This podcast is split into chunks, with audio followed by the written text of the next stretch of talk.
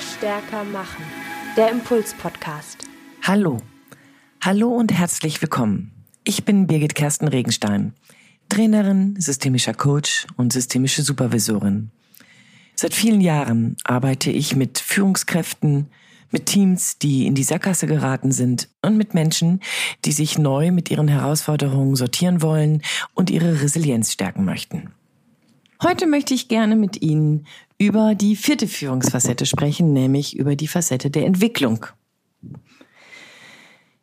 Wenn Sie als Führungskraft gemäß den Folgen, die wir in den letzten Wochen miteinander besprochen haben, einmal orientiert haben, also Ihre Vision kommuniziert haben und Ihre Ziele, dabei dann mit Ihren Mitarbeitern in die Beteiligung gegangen sind, also sie befähigt haben bzw. partizipiert haben, und darüber dann empowered haben, das ist vielleicht der bessere Weg, das bessere Wort dafür.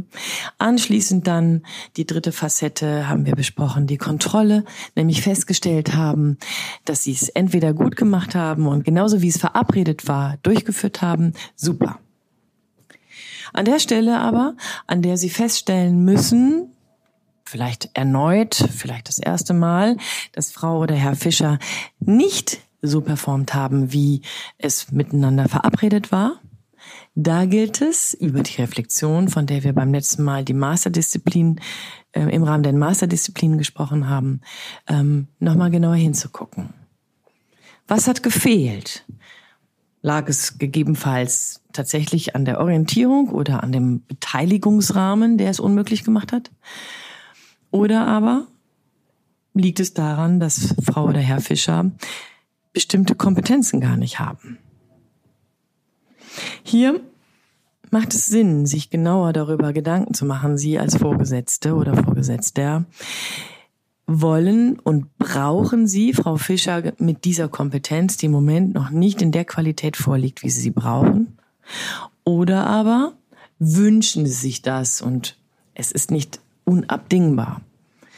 Ja, ich finde, das ist sinnvoll, danach genau zu gucken, denn ich glaube, und da bin ich nicht alleine, dass sie sich nicht jeden Mitarbeiter so backen können, wie sie das wollen, auch wenn sie vielleicht für eine bestimmte Aufgabe ähm, hier das eine oder andere brauchen.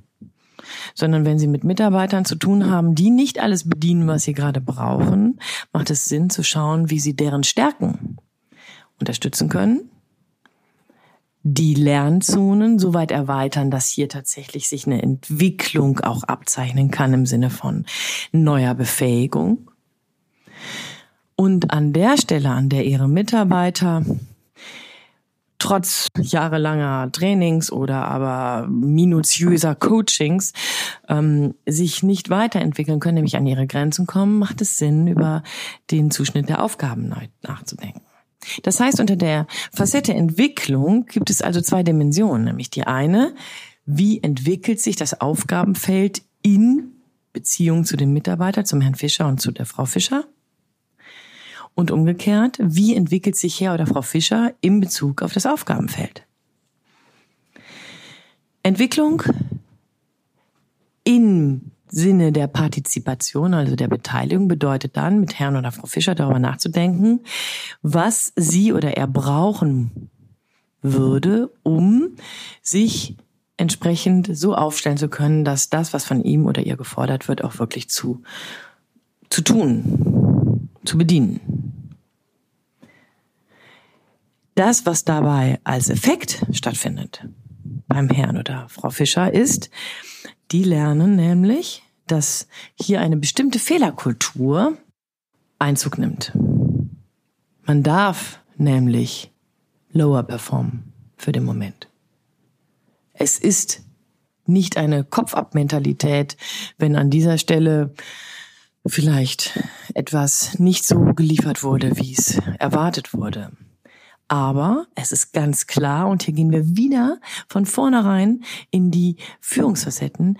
Es muss erneut eine Orientierung stattfinden. Herr Fischer oder Frau Fischer, für das nächste Objekt, äh, Projekt oder für die nächste Aufgabe brauche ich das und das dafür.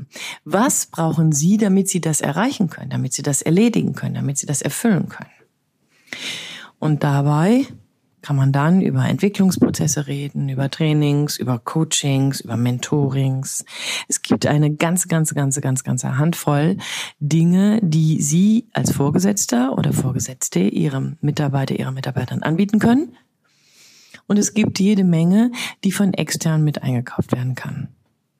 Hier gilt es aber auch genau hinzugucken, ob und was Herr oder Frau Fischer möchte oder tatsächlich auch leisten kann. Und dabei geht es nicht nur um die Kompetenz, das ist ein weiterer Aspekt, sondern auch um die Frage, wie viel Entwicklung will Ihr Mitarbeiter überhaupt?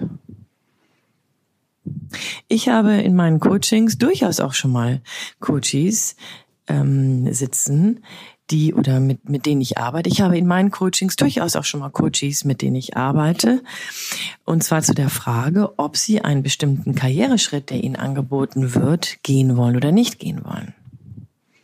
Ich kenne vorgesetzte Führungskräfte, die fachlich eine große Brillanz mit sich bringen, eine sehr, sehr große Expertise mit sich bringen, aber in der Führung überhaupt gar nicht richtig sind und wirklich kreuzunglücklich sind, weil sie keinen Bezug zu ihren Mitarbeitern bekommen, weil sie sich nicht durchsetzen wollen, weil sie auch keine Möglichkeit sehen, sich hier vernünftig abzugrenzen, sondern einfach nur ihren Job machen wollen. Und mit ihrem Job verbinden diese Menschen dann genau das, worin sie ihre Expertise haben, nämlich ihre fachliches Know-how zu platzieren. Und deswegen halte ich es für sehr wichtig, in dem Zusammenhang der Facette Entwicklung mit Ihrem Herrn Fischer oder Ihrer Frau Fischer genau darüber zu reden. Wohin möchten denn Ihre Mitarbeiterin oder Ihr Mitarbeiter? Und deckt sich das mit dem, wohin Sie wollen? Das muss man miteinander verhandeln. Denn natürlich sind wir hier nicht bei dem Weihnachtsmann und die Liste an den Weihnachtsmann, die hat hier auch keine Bedeutung.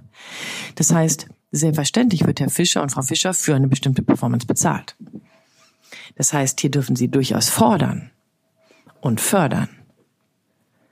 Aber wenn hier jemand nicht will, dann macht es Sinn, darüber nachzudenken, ob sich das nicht von vornherein zeitökonomischer dann einsetzen lässt, indem sie darüber nachdenken, wo er sonst eingesetzt werden könnte, ohne dass man permanent über eine Förderung oder über eine Forderung nachdenken muss. Ich mache die Erfahrung in den Trainings und Coachings, dass Entwicklung ein durchaus sehr diskursiv diskutierter Aspekt ist. Wie viel Entwicklung darf sein? Wie viel muss der Mitarbeiter mitbringen? Inwieweit wird man hier nicht eher dann abdriften in das Ringelpitz mit anfassen? Ich persönlich glaube, da wo Sie vernünftige Arbeit erwarten, Ihre Mitarbeiter zu diesen Aufgaben angestellt und eingestellt haben und in den Veränderungsprozessen dabei sich aber Felder erweitern, gilt es immer wieder neu abzuwägen, auszuhandeln, abzuchecken, miteinander zu sprechen und darüber zu diskutieren.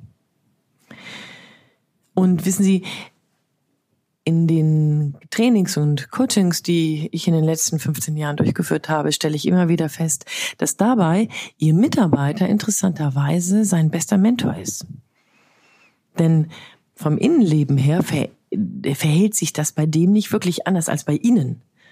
Auch Sie haben ein Gespür dafür, was Sie noch können, wohin Sie noch wollen, welche Anstrengungen Sie für eine bestimmte Performance bereit sind zu liefern und welche nicht. Und so wird es auch Ihrem Herrn Fischer oder Ihrer Frau Fischer gehen. An dieser Stelle also lohnt es sich unbedingt, wenn Sie in der Kontrolle festgestellt haben, dass Ihr Mitarbeiter nicht so performt, wie er oder sie es sollte, mit ihm oder ihr darüber ins Gespräch zu gehen, Entwicklungen auszuloten, bestimmte Schritte miteinander auszutarieren und dann wieder erneut über Orientierung, Beteiligung, Kontrolle, mögliche weitere Entwicklung in den Führungsfacetten immer wieder im Kreislauf zu bleiben. Soweit also erst einmal zu den Führungsfacetten, zu den Vieren. Ich hoffe, dass Sie dabei den ein oder anderen Impuls bekommen haben in den letzten vier Folgen mit der heutigen und bin sehr gespannt auf Ihre Reaktionen, auf Ihre Kommentare. Lassen Sie es uns wissen. Wir sind per Mail gerne für Sie ansprechbar oder aber auf Instagram für Kommentare dankbar. Nehmen Sie Kontakt mit uns auf. Wir freuen uns darüber. Und bis dahin wünschen wir Ihnen so wie immer viel Freude beim Ausprobieren. Viel Spaß, wenn Sie sich rechts überholen und feststellen, ah, eigentlich wollten Sie es anders machen. Und ganz viel Gelassenheit dabei, es erneut auszuprobieren. Ich wünsche Ihnen alles Gute. Ihre Birgit Kersten Regenstein von Teamkompetenz. Einfach stärker machen.